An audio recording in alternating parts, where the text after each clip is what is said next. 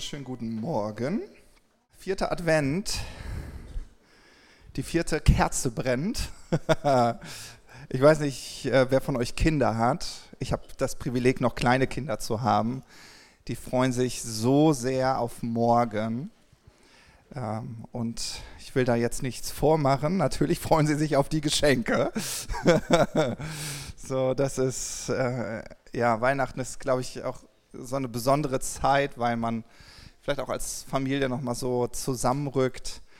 Und ähm, sicherlich geht es vielen von euch so, hoffentlich habt, habt ihr die letzte Arbeitswoche so abgeschlossen und, und dann ist so, kennt ihr das, wenn man so alles geschafft hat und das fällt dann so ein bisschen von einem so ein bisschen ab und man ein bisschen zurücklehnen Kennt ihr das nicht? Also ich kenne das, okay. Also bei mir ist das dann, denke ich so, ja, so und dann ist das genau wie Ruben so beschrieben hat und dann ist wieder Weihnachten und dann ist wieder ein Jahr rum und fragt sich, warte mal, wo ist denn das Jahr geblieben? Es geht immer sehr schnell rum. Ähm, und dann hat die Leuchtfeuergemeinde nichts Besseres zu tun, als äh, dem Dezember ein Thema zu geben, das Jesus erwarten heißt. Und dann denkt man ganz kurz so über sich nach, wenn man vielleicht schon länger gläubig ist, denkt so, Jesus erwarten, also warum soll ich den denn erwarten? Er ist doch schon längst gekommen. Ja, und, äh, und ich glaube, dennoch gibt es so Momente in unserem Leben, und damit möchte ich euch heute so ein bisschen in meine Predigt mit hineinnehmen, wo wir wieder ganz neu Jesus erwarten sollten. Vielleicht nicht als Baby, aber als der, der er jetzt ist. Nämlich als dein persönlicher Retter, als dein König, als derjenige, der Macht hat, dein Leben zu verändern. Wisst ihr, ich glaube, auch zu Zeiten Jesu, wo Jesus geboren wurde, sehnten sich die Menschen nach Hoffnung. Sie waren hoffnungslos. Und ich glaube, dass das heute auch so ist, dass es hoffnungslose Menschen gibt, dass es Menschen gibt, die sich nach einem Retter sehnen, nach einem Tröster, nach einem Ermutiger, nach jemand, der ihnen hilft, einen Weg aus ihrer Krise zu finden. Es mag vielleicht eine Ehe sein, die nicht so funktioniert, wie sie funktionieren sollte. Vielleicht ist, ist es auch ein Kind, das scheinbar richtig schwer zu erziehen ist. Und du bist mit deinem ganzen Latein am Ende und deshalb hoffnungslos. Es ist vielleicht ein Familienkonflikt, der so schwierig zu lösen ist und jetzt ist Weihnachten und man soll schön auf Heiti-Teiti machen und sich zusammensetzen und man denkt sich so, ah, eigentlich, nee, kann mir die Familie gestohlen bleiben. Vielleicht ist das so. Ähm, vielleicht erlebst du das, was, was wir gerade in unserer äh, Familie erleben, eine scheinbar unheilbare Krankheit. Äh, und du, du willst die Hoffnung nicht verlieren. Ja? Das heißt, ich glaube, die Suche nach einem Tröster, nach einem Heiler, nach einem Retter ist genauso aktuell, wie es vor 2000 Jahren war. In Lukas 2 finden wir diese Weihnachtsgeschichte und da wir morgen sicherlich da auch noch mal einen Blick hineinwerfen, möchte ich das auch gar nicht so sehr äh, äh, berühren, aber ich möchte uns trotzdem noch mal so die Geschichte einmal mit hineinnehmen. Ich lese sie einmal vor, dann habt ihr sie auf jeden Fall schon mal gehört und an alle Väter, die ihr die vielleicht morgen an dem schönen geschmückten Tannenbaum euren Kindern vorlest, gebe ich euch ein paar gute Clues, wie ihr das ganz gut hinbekommt, dass eure Kinder euch an den Lippen kleben. das wäre nicht schlecht. Okay, Lukas Kapitel 2. Da lesen wir, da heißt es, damals befahl der Kaiser Augustus, alle Bewohner des römischen Reiches zu zählen und in Steuerlisten einzutragen. Es war das erste Mal, dass solch eine Volkszählung durchgeführt wurde. Sie geschah, als Quirinius Statthalter der Provinz Syrien war. So ging jeder in die Stadt, aus der er stammte, um sich eintragen zu lassen. Auch Josef machte sich auf den Weg. Er gehörte zur Nachkommenschaft Davids und musste deshalb aus der Stadt Nazareth in Galiläa, nach der Stadt Bethlehem in Judäa reisen, um sich dort mit Maria, seiner Verlobten, eintragen zu lassen. Maria war schwanger und als sie in Bethlehem waren, kam für, sie, kam für sie die Zeit der Entbindung. Sie brachte ihr erstes Kind zur Welt. Es war ein Sohn. Sie wickelte ihn in Windeln und legte ihn dann in eine Futterkrippe, weil in der Unterkunft kein Platz für sie war. In der gleichen Nacht hielten ein paar Hirten draußen auf dem freien Feld Wache bei ihren Herden. Plötzlich trat ein Engel des Herrn zu ihnen und das Licht der Herrlichkeit Gottes umstrahlte sie. Sie erschraken sehr und, äh, und hatten Angst. Aber der Engel sagte zu ihnen, ihr müsst euch nicht fürchten, denn ich bringe euch eine gute Nachricht, über die sich das ganze Volk freuen wird. Heute Nacht ist in der Stadt Davids euer Retter geboren worden. Es ist der Messias, der Herr. Ihr werdet ihn daran erkennen, dass ihr ein Kind findet, das in Windeln gewickelt in einer Krippe liegt. Plötzlich waren sie von ganzen Herrscharen des Himmels umgeben, die alle Gott lobten und riefen, Ehre und Herrlichkeit Gott in der Höhe und Frieden den Menschen im Land, auf denen sein Gefallen ruht. Als die Engel in den Himmel zurückgekehrt waren, sagten die Hirten zueinander, Kommt, wir gehen nach Bethlehem, sehen wir uns an, was da geschehen ist, was der Herr uns sagen ließ. Schnell, brach, schnell brachen sie auf und fanden Maria und Josef und auch das Kind, das in der Futterkrippe lag. Diese Weihnachtsgeschichte enthält mehrere Personengruppen. Wir, wir finden die Engel, wir finden die Hirten, später auch noch die Weisen aus dem Morgenland. Mein Vater hat das immer geliebt, mir zu sagen, übrigens ist total kitschig, dass sie an dem Abend da schon da sein sollten. Geht ja gar nicht, der Stern ist ja erst in der Nacht aufgegangen und die mussten ja erst die lange Reise äh, auf sich nehmen. Ich so, ah ja, klingt logisch, aber mach mir doch das schöne Bild nicht kaputt, habe ich immer gedacht.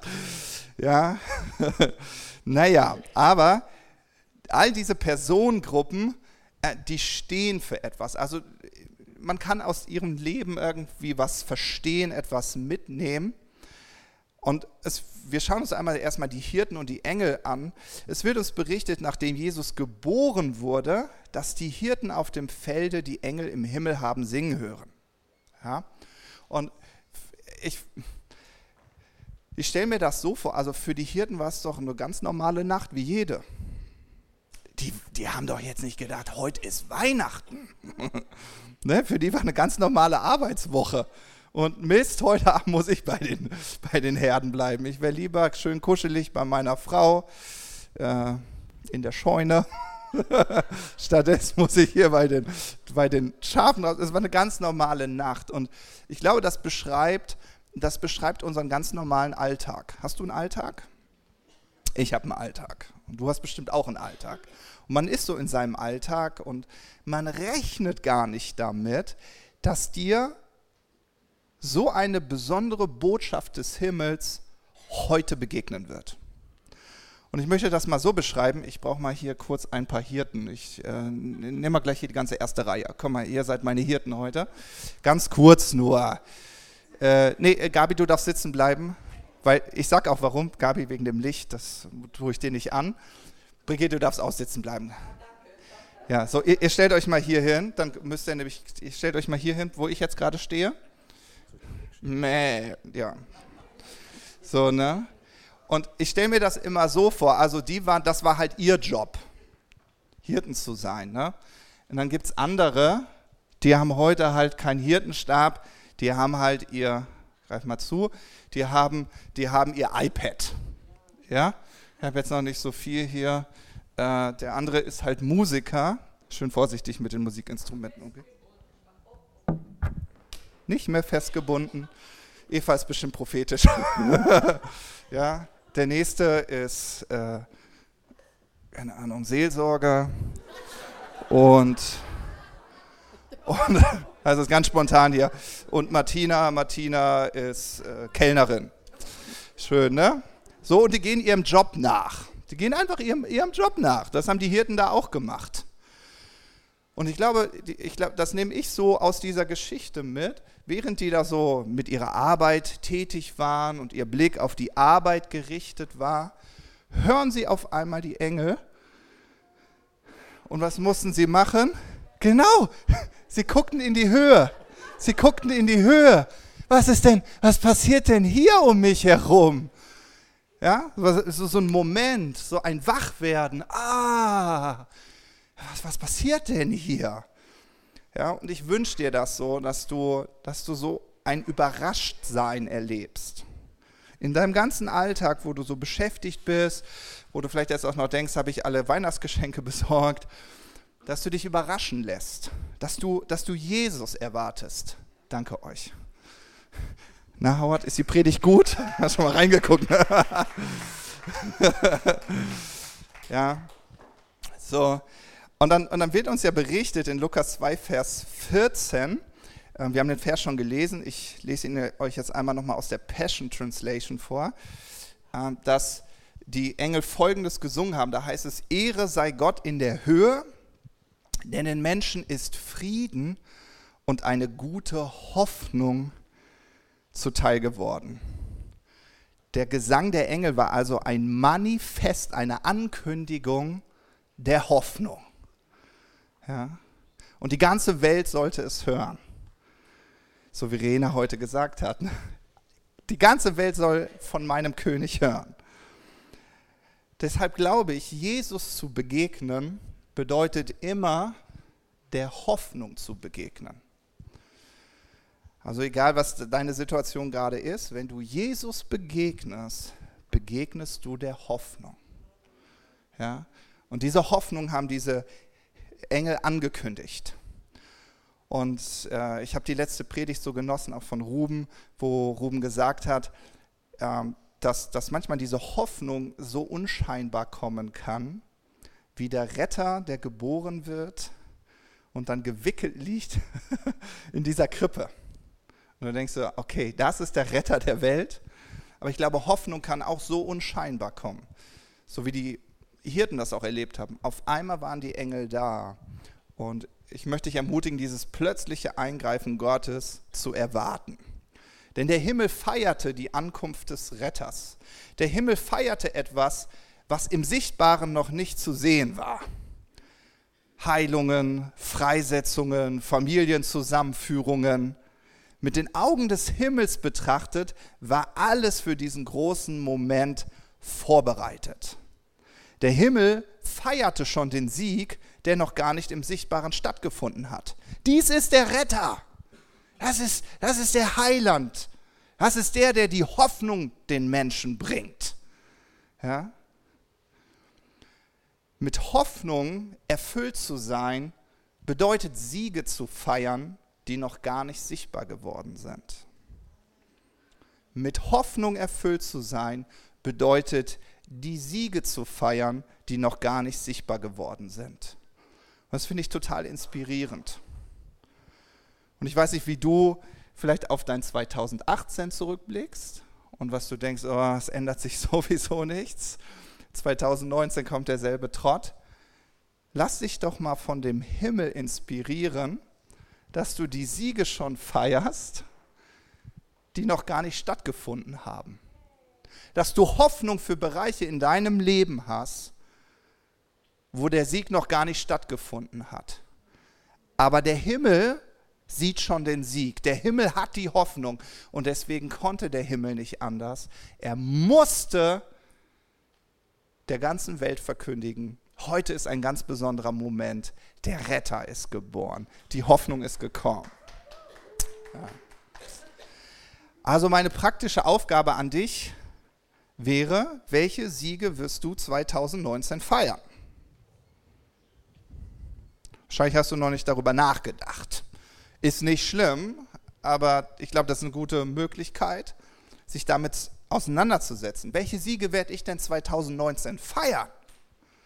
Ja, dann denkst du so, Matthias, wenn ich die Zukunft kennen würde, hm, naja, du hast ja auch deine Gegenwart erschaffen. Ist so, ne? du hast deine Gegenwart erschaffen. Dann kannst du auch deine Zukunft bestimmen. Ja, mit dem, was du glaubst, mit dem, was du denkst, mit dem, was du hoffst. Und der Himmel ruft dir zu, feier deine Siege, selbst wenn sie noch nicht stattgefunden haben. Ja, wie inspirierend.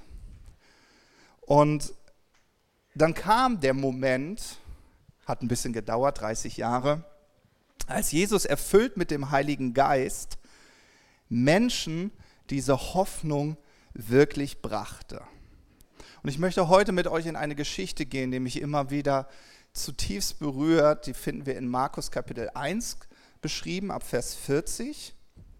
Und es geht um einen Aussätzigen, den Jesus heilte. Eine Begegnung mit Jesus. Markus 1 ab Vers 40.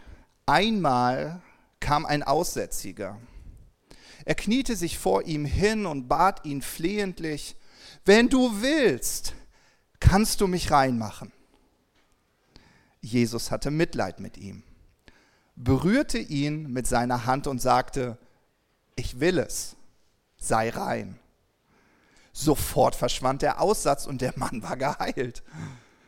Jesus schickte ihn auf der Stelle weg und befahl ihm mit aller Entschiedenheit, pass auf, dass du niemand auch nur ein Wort davon sagst.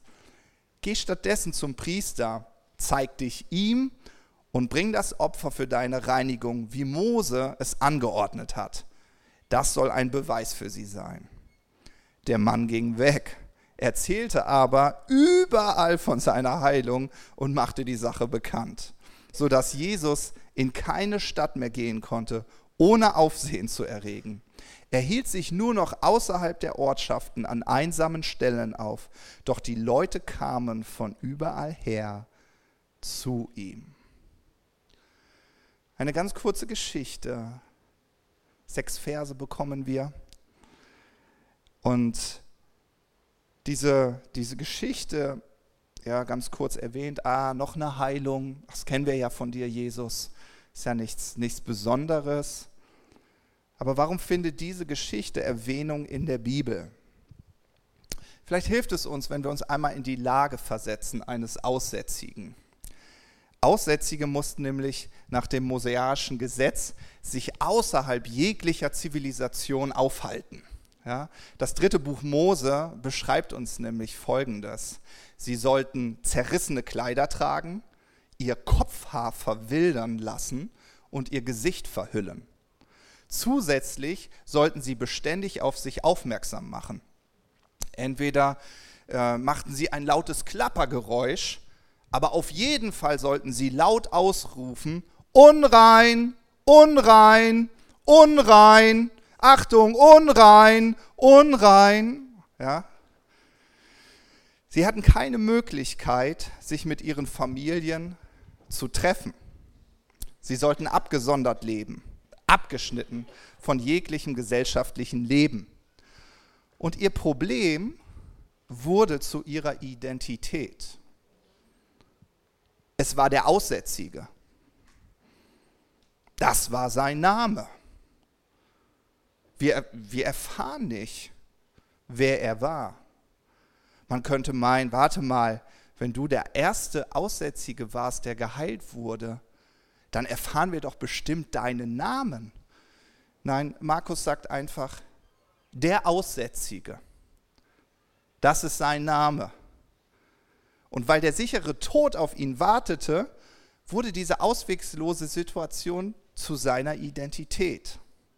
Ich stelle mir so vor, dass hoffnungslose Gedanken Raum genommen hatten in seinem Leben. Mir kann sowieso niemand helfen. Ich werde sowieso sterben. Meine Situation ist absolut hoffnungslos. Dazu kam, dass niemand ihn berühren durfte.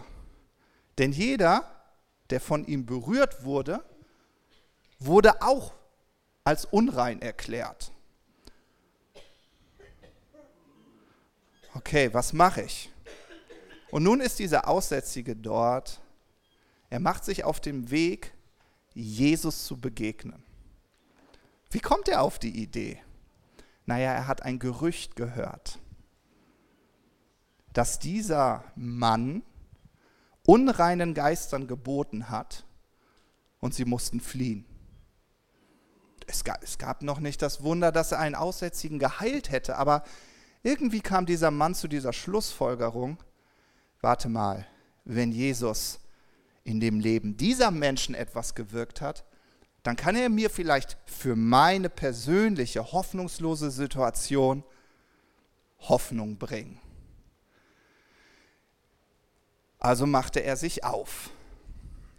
Gab es vielleicht doch noch Hoffnung für ihn? Sollte er es wagen, alle Gesetze zu brechen?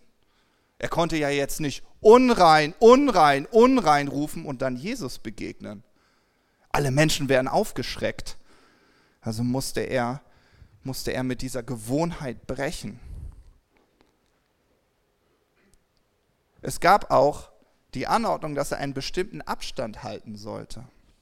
Historiker streiten sich noch ein bisschen darüber, wie, wie groß der Abstand sein sollte.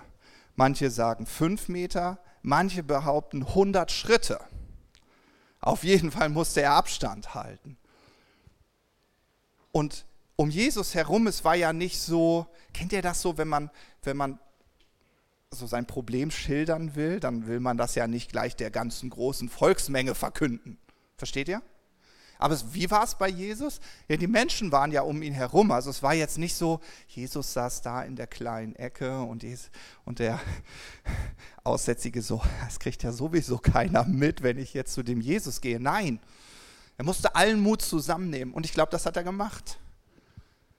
Und dann sah er Jesus von ferne und zählte vielleicht die Schritte runter. Wir fangen mal bei 50 an. 49. 48, 47, hat mich schon jemand gesehen? Ach, nee, ich habe Glück gehabt. 45, 44, 43. Hat mich noch keiner gesteinigt? Oh, 42, 41, 40. Ja, lieber 20, ich merke schon. Du willst schnell zu Jesus, ne, Henrik? Halleluja. Ja, und er ging, und er ging auf Jesus zu. Und ich frage mich manchmal, was er wohl dabei gedacht hat. Denn er wusste, wenn andere ihn erwischen, könnte das sein Todesurteil sein. Die hätten den gesteinigt. Erbarmungslos, aus Angst, sich anzustecken. Und dann kommt der, der keinen Name hat, zu dem, der den höchsten Namen im Universum hat, zu Jesus Christus. Und er kniet vor Jesus nieder und sagt, Jesus, kannst du etwas für mich tun? Ich bin mir sicher, wenn du willst, kannst du mich heilen. Ja, und Jesus sagte, ich will, ich will. Wenn wir uns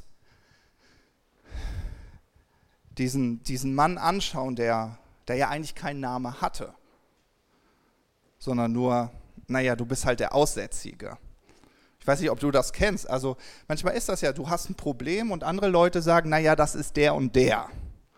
Die stecken dich in so eine Box. Naja, bei dem ist, ach, lass es, wird sowieso nichts. Der ist so und so. Das wäre das Negative, aber es gibt, geht auch positiv.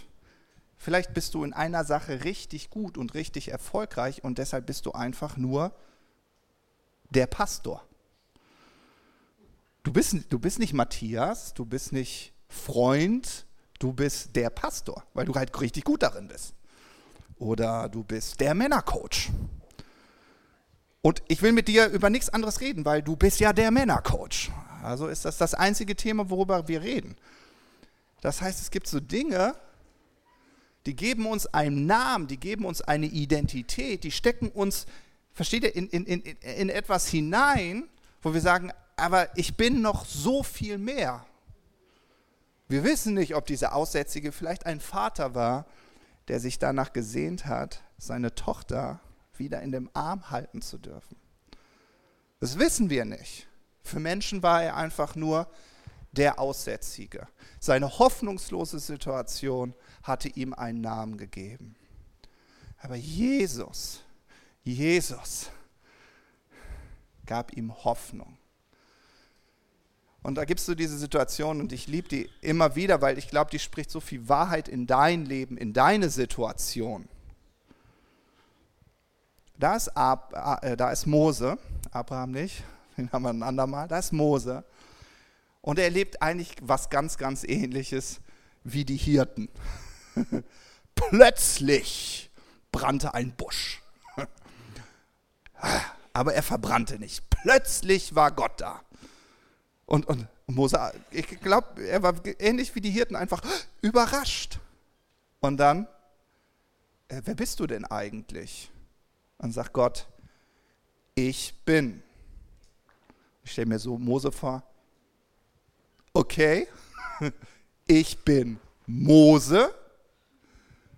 Und wie geht es bei dir weiter? ich bin, ja, was ist denn dein Name? Und wir wissen, dass, dass, dass Gott das so offenbart und sagt, ich bin. Ich bin, was immer du mich brauchst. Und damit sagt Gott etwas über sich aus, nämlich er sagt, ich verändere mich nicht. Ich bin. Aber in deinem Leben mag sich was ändern. Deine Situationen mögen sich ändern, deine Beziehungen mögen sich ändern, deine Arbeitssituation mag sich ändern, Situationen mögen sich ändern, aber Gott sagt, ich bin. Ich bin, was immer du brauchst. Noch ehe du mich bitten kannst, bin ich, was du brauchst. Das ist mein Name. Ich bin. Brauchst du Versorgung? Dann ist er dein Versorger. Brauchst du Heilung? Dann sagt er, ich bin dein Heiler. Brauchst du Inspiration? Dann sagt er, ich bin deine Inspiration. Ja? Manchmal denken wir so, naja, so, so richtige heftige Probleme wie der Aussätzige habe ich ja eigentlich gar nicht. Eine gute Geschäftsidee würde mir weiterhelfen.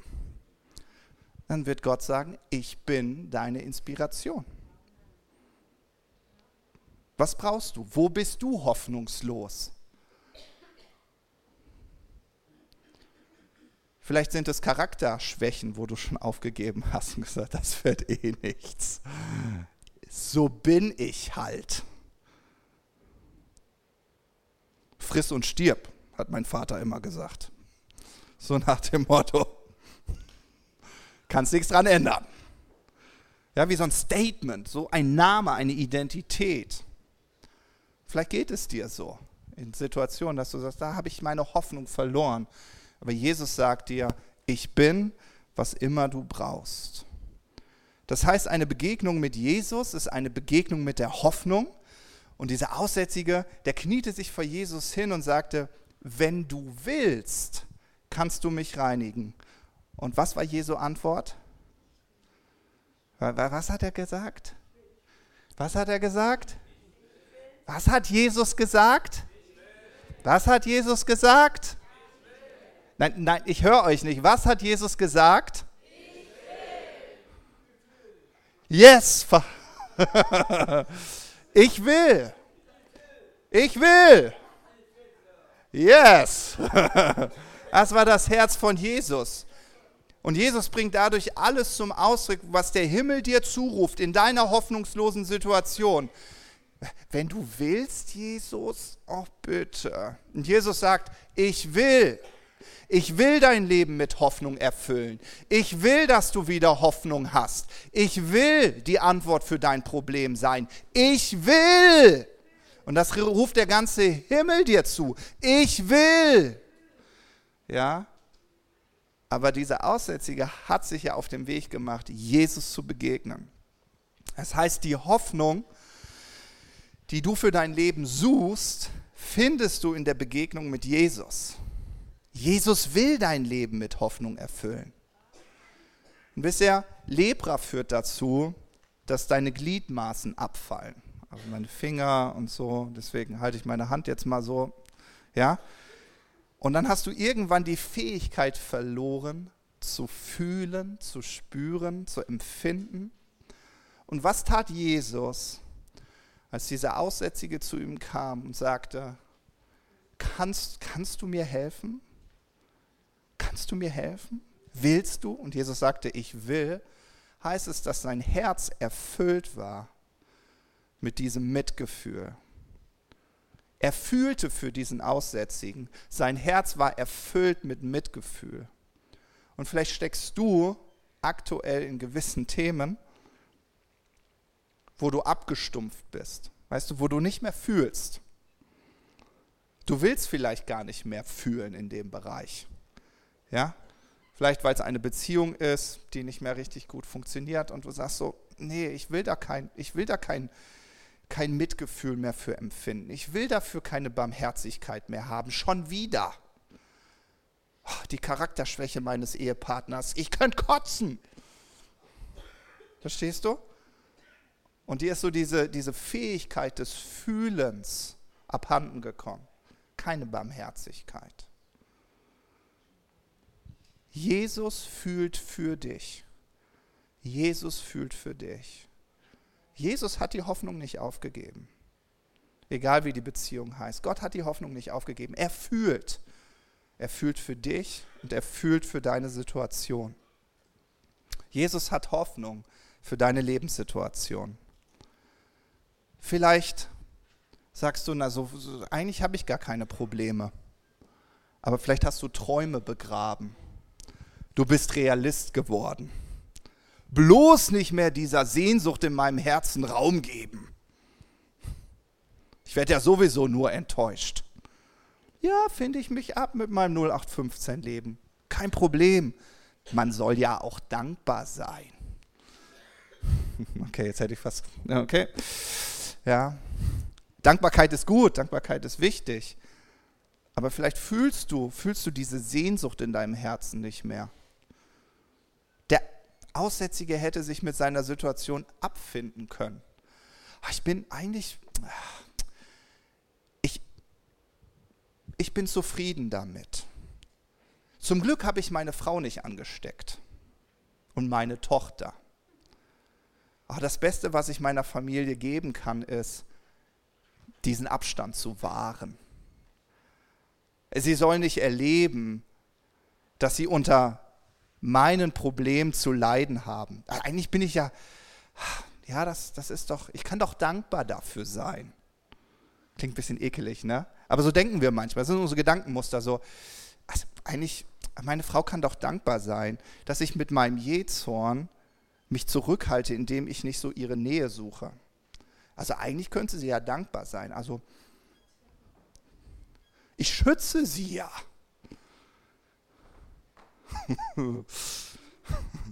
ja. So gibt es so, so hoffnungslose Situationen, die wir uns vielleicht manchmal auch nett reden, Träume, die wir begraben haben, Sehnsüchte. Vielleicht wünschst du dir eine richtig erfüllte Ehe, aber du traust es dich einfach nicht, das ganze Thema mal an die Hörner zu packen. Zu sagen, jetzt aber, 2019, mein Jahr, Sieg. Denkst du, ja, nee. Aber Jesus, Jesus hat Hoffnung. Jesus hat Hoffnung für deine Situation. Und das ist so wie, wie Spider-Man. Kennt ihr Spider-Man? Ich liebe Helden. Ich liebe Superhelden. Ich habe das Gefühl, dass so, so ganz viele vor mir hier sitzen in euren geheimen Identitäten. ich, Amen, Amen, danke. Bei Spider-Man, das ist, ich liebe diese Geschichte, ist es so ein Teenager, ja, der von einer Spinne gebissen wird. War wohl nicht so angenehm, aber was passiert ist, in seinem DNA-Strang wurde etwas Neues eingesetzt. Er war also wie eigentlich eine neue Kreatur. Auf einmal war, war das Bierfass zu einem schönen Sixpack geworden. Er brauchte keine Brille mehr. Sein Leben veränderte sich von einem Tag auf den anderen. Und weiß Gott, war das schwierig, sich erstmal daran zu gewöhnen. Das kennen wir ja. Wir müssen unser Denken auch erneuern. Aber ich glaube, so wie Spider-Man das erlebt hat, dass er eine neue DNA eingesetzt bekommen hat, so ist dein Glaube an Jesus genau dasselbe. Jesus hat dir eine neue DNA eingesetzt, die DNA der Hoffnung. Das ist nämlich seine DNA. Er ist niemals hoffnungslos. Er ist voller Hoffnung. Und diese DNA hat er in dich hineingesetzt. Das ist doch, was 2. Korinther 5, Vers 17 sagt dass du durch deinen Glauben an Jesus eine neue Schöpfung bist. Ja? Und deswegen bist du ein Hope Man. Du bist ein Hope Girl. Das ist wer du bist. Das ist wie der Himmel dich sieht. Du bist erfüllt worden mit einer neuen DNA, mit der DNA der Hoffnung. deswegen kannst du auf 2019 schauen und voller Hoffnung sein, siegessicher. Ja? Jesus hat mal gesagt, Jesus wurde gefragt, äh, wie kommt denn der Himmel auf die Erde? Wie kommt denn dieses Königreich, wie du das bezeichnest, wie kommt das denn eigentlich? Jesus sagte so, naja, ist jetzt nicht so, als würde es irgendwie vom Himmel geflogen kommen. Nee, also eigentlich ist es schon längst unter euch. Ich habe das irgendwie nicht mitbekommen. Naja, und dann sagt Jesus, naja, es steckt in dir. es ist inwendig, es ist in dir. Das heißt, die Hoffnung, die du suchst, die kommt nicht irgendwie von oben auf dich herab. Danke, dass die Engel für mich gesungen haben. Sondern die Hoffnung steckt schon längst in dir. Die Kraft, die du suchst, um dein Problem zu überwinden, steckt schon längst in dir. Die Hoffnung, die du suchst, diese Situation zu verändern, steckt schon in dir. Durch dein Glauben an Jesus ist Hoffnung in dir. Es ist manchmal wie eine Schatzkiste, die scheinbar verstaubt ist. Ja? Kolosse 1, Vers 27 äh, aus der Passion Translation, da heißt es, in euch lebt Christus, der euch mit der Erwartung auf Herrlichkeit überflutet. Also nicht nur, wie man sich die Engelchen vorstellt, so kling, kling, kling. Das ist Herrlichkeit, das ist mehr so wie ein Orkan. Ja, also in euch lebt Christus, der euch mit der Erwartung auf Herrlichkeit überflutet. Und dann heißt es, dieses in uns eingebettete Geheimnis des Christus wird zu einer himmlischen Schatzkiste voller Hoffnung, die mit den Reichtümern der Herrlichkeit für sein Volk gefüllt ist. Und Gott möchte, dass es alle wissen. Ja? Du bist eine Schatzkiste voller Hoffnung für alle Menschen in deinem Umfeld. Das ist, wie der Himmel dich sieht. Cool, oder? Manchmal denkt man so, Manchmal denkt man so, ja, wo soll ich denn diese Hoffnung finden? Sie ist schon längst in dir. Das ist deine DNA. Hoffnungsvoll zu sein ist deine DNA. Siegreich zu sein ist deine DNA. Probleme zu überwinden ist deine DNA. Du bist diese Schatzkiste voller Hoffnung, weil Jesus in dir lebt weil du Jesus begegnet bist, weil du erlebt hast, dass Jesus auswegslose Situation verändert. Deswegen ist es manchmal gut, wenn man so zurückschaut und sagt, warte mal, was für Siege habe ich denn 2018 erlebt? manchmal ist man so in seinem Doing und denkt so, nee, mein, mein Jahr war schrecklich. Wir haben jetzt, am Freitag hatten wir unsere Jugendveranstaltung Fabrik 10. Yes. Und wir haben, wir haben so eine Dankesrunde gemacht. Dann gesagt, komm, lass uns einfach mal dankbar sein. Wofür bist du dankbar 2018? Und was war dein Highlight mit Gott in diesem Jahr? Und mich hat das so berührt. Eine junge Dame meinte, also eigentlich habe ich gedacht, mein ganzes Jahr war Kacke. Aber jetzt, wo ich so drüber nachdenke, ich bin dafür bin ich unglaublich dankbar. Da hat was, da, ist, da hat Gott mein Leben bewahrt. Ich hätte schon tot sein können. Ja, Gott muss mich lieben. Versteht ihr? Das ist manchmal so diese Perspektive. Sind so wie Hühner, die rumpicken, anstatt Adler zu sein, die ihre Flügel ausbreiten und diese Himmelsperspektive einnehmen. Deswegen liebe ich die Engel, die dir zusingen. Und du, was ist denn da? und du schaust auf Jesus. Weißt du, du schaust auf deinen Retter, du schaust auf den, der Hoffnung hat für jede Situation deines Lebens. Und ich möchte dir das wirklich zurufen, dass du den Mut hast, wie dieser Leprakranke, loszugehen. Egal was Menschen denken, egal was Menschen über dein Leben ausgesprochen haben, das wird sowieso nichts, das ändert sich sowieso nie. Und dass du deinen Mut zusammenfasst und sagst, nein, ich habe Hoffnung, weil ich Jesus habe. Amen. Amen. Vielleicht bist du heute Morgen hier und du hörst zum ersten Mal so eine Botschaft und denkst so, hm, der hat gut reden da vorne, dieser junge Mann in diesem schönen Karo-Shirt. Sieht sowieso gar nicht aus wie so ein Pastor. Also ich hatte da irgendwie eine andere Erwartung. Okay, tut mir leid, wir können nachher drüber sprechen. Äh, aber du kannst diesen Jesus kennenlernen. Ja, und du hörst du diese Botschaft und denkst so, ja, das, das macht mir Mut. Ist das wirklich so einfach, mit Jesus in Berührung kommen und dann wird mein Leben erfüllt von Hoffnung und ich werde ein Hope Man, ein Hope Girl? Yes! Das kannst du, kannst du gerne bekommen. Und wenn du sagst, das spricht mich an, ich, ich würde das gerne, ich würde diesen Jesus gerne kennenlernen, dann würden wir dich einladen, einmal gleich nach vorne zu kommen. Ähm, und äh, hier vorne werden Menschen stehen, die für äh, die Gebet anbieten, die auch gerne für dich beten. Dann kommst du nach vorne und sagst so, ich möchte, ich möchte diesen Jesus kennenlernen. Und sie werden dir zeigen, wie du Jesus kennenlernen kannst.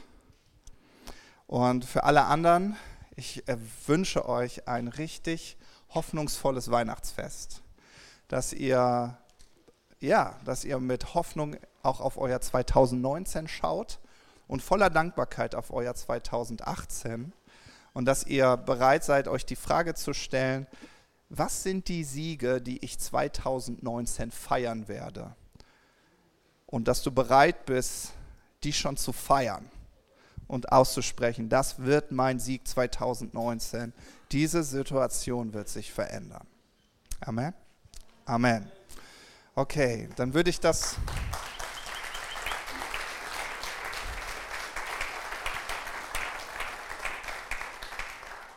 Vielen Dank. Also vielleicht noch zum Abschluss, äh, da es meine letzte Predigt dieses Jahr sein wird. Ich möchte mich äh, bei euch allen bedanken. Ihr seid eine unglaublich wertschätzende Gemeinde. Ähm, ich gehöre ja dazu, aber ähm, ich genieße es, mit euch das Wort Gottes teilen zu dürfen.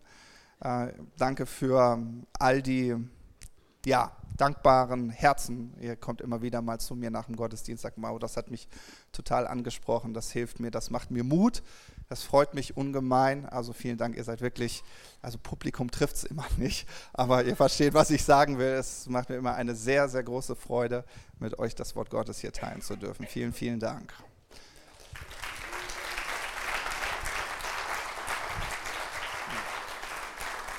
Hm. Lass uns noch zum Abschluss und äh, vielleicht hast du so eine hoffnungslose Situation gerade vor Augen, weil das Ganze ist kein Lesewort, sondern ein Lebewort, um das mit den Worten von Martin Luther zu beschreiben. Und ich möchte, dass wir da ruhig praktisch werden, weil das ist, was wirklich Veränderung in dein Leben bringt. Und vielleicht wollen wir das gerade zusammen machen, dass wir gemeinsam aufstehen ähm, und dass, dass du vielleicht eine hoffnungslose Situation gerade im Sinn hast. Und das mag vielleicht für den, der eine sagt man, das ist ja lächerlich, aber du bist hoffnungslos und das reicht aus. Ja, und, und du willst Jesus begegnen mit dieser Situation und du willst, du willst ihm diese Situation darreichen. Und vielleicht hilft es dir, wenn wir äh, gemeinsam die Augen schließen und du dir einmal diesen Jesus vorstellst. Und vielleicht ist es für dich nur ein kleiner Schritt, vielleicht fühlt sich das aufgrund dieser Situation eher an, dass es wie 100 Meilenschritte sind, die du auf Jesus zugehen musst. Aber geh auf Jesus zu. Geh auf Jesus zu. Denn er hat Hoffnung für deine Situation. Jesus, wir danken dir dafür, dass wir dieses Jahr Weihnachten feiern dürfen, weil wir wissen, dass wir dich erwarten dürfen. Wir dürfen dich erwarten in unserem Alltag in unseren, in unseren persönlichen Themen, in unseren Situationen, wo wir gerade stehen, wo wir keine Hoffnung haben und aufgegeben haben und, und uns abgefunden haben. Und wir hören, wie der Himmel uns zuruft und zusingt, habe Hoffnung, denn die Hoffnung ist zuteil geworden. Die Hoffnung ist dir begegnet in Jesus. Und Jesus, wir wollen wir wollen deine Perspektive einnehmen, weil wir wissen, du willst uns mit Hoffnung erfüllen. Du willst Antwort sein in dieser Situation. Und Jesus, wir gehen, gehen mit unserem Herzen, mit, mit, mit unserem Zweifel direkt zu dir. Und wir lassen uns von dir berühren. Danke, Jesus, für deine Berührungen. Wir danken dir für dein Mitgefühl. Wir danken dir für deinen Trost. Wir danken dir auch, dass du uns aufrüttelst, wenn es notwendig ist. Dass du uns wach küsst, dass wir, dass wir sehen, warte mal, es gibt mehr. Es gibt mehr. Und Jesus, ich danke dir dafür, dass du auch wieder Träume wach küsst. Sehnsüchte, die wir vielleicht dieses Jahr begraben haben, wo wir gesagt haben, das wird eh nichts mehr. Ich bin zu alt, ich bin, keine Ahnung, nicht fähig genug. Ich danke dir dafür, dass du Träume wieder wach küsst. Dass du, dass du Träume wieder mit Hoffnung erfüllst. Und ich danke dir dafür, dass wir, dass wir deine Perspektive einnehmen dürfen. Danke, Jesus. Danke, dass wir deine Ankunft in diesen Bereichen feiern dürfen. Amen.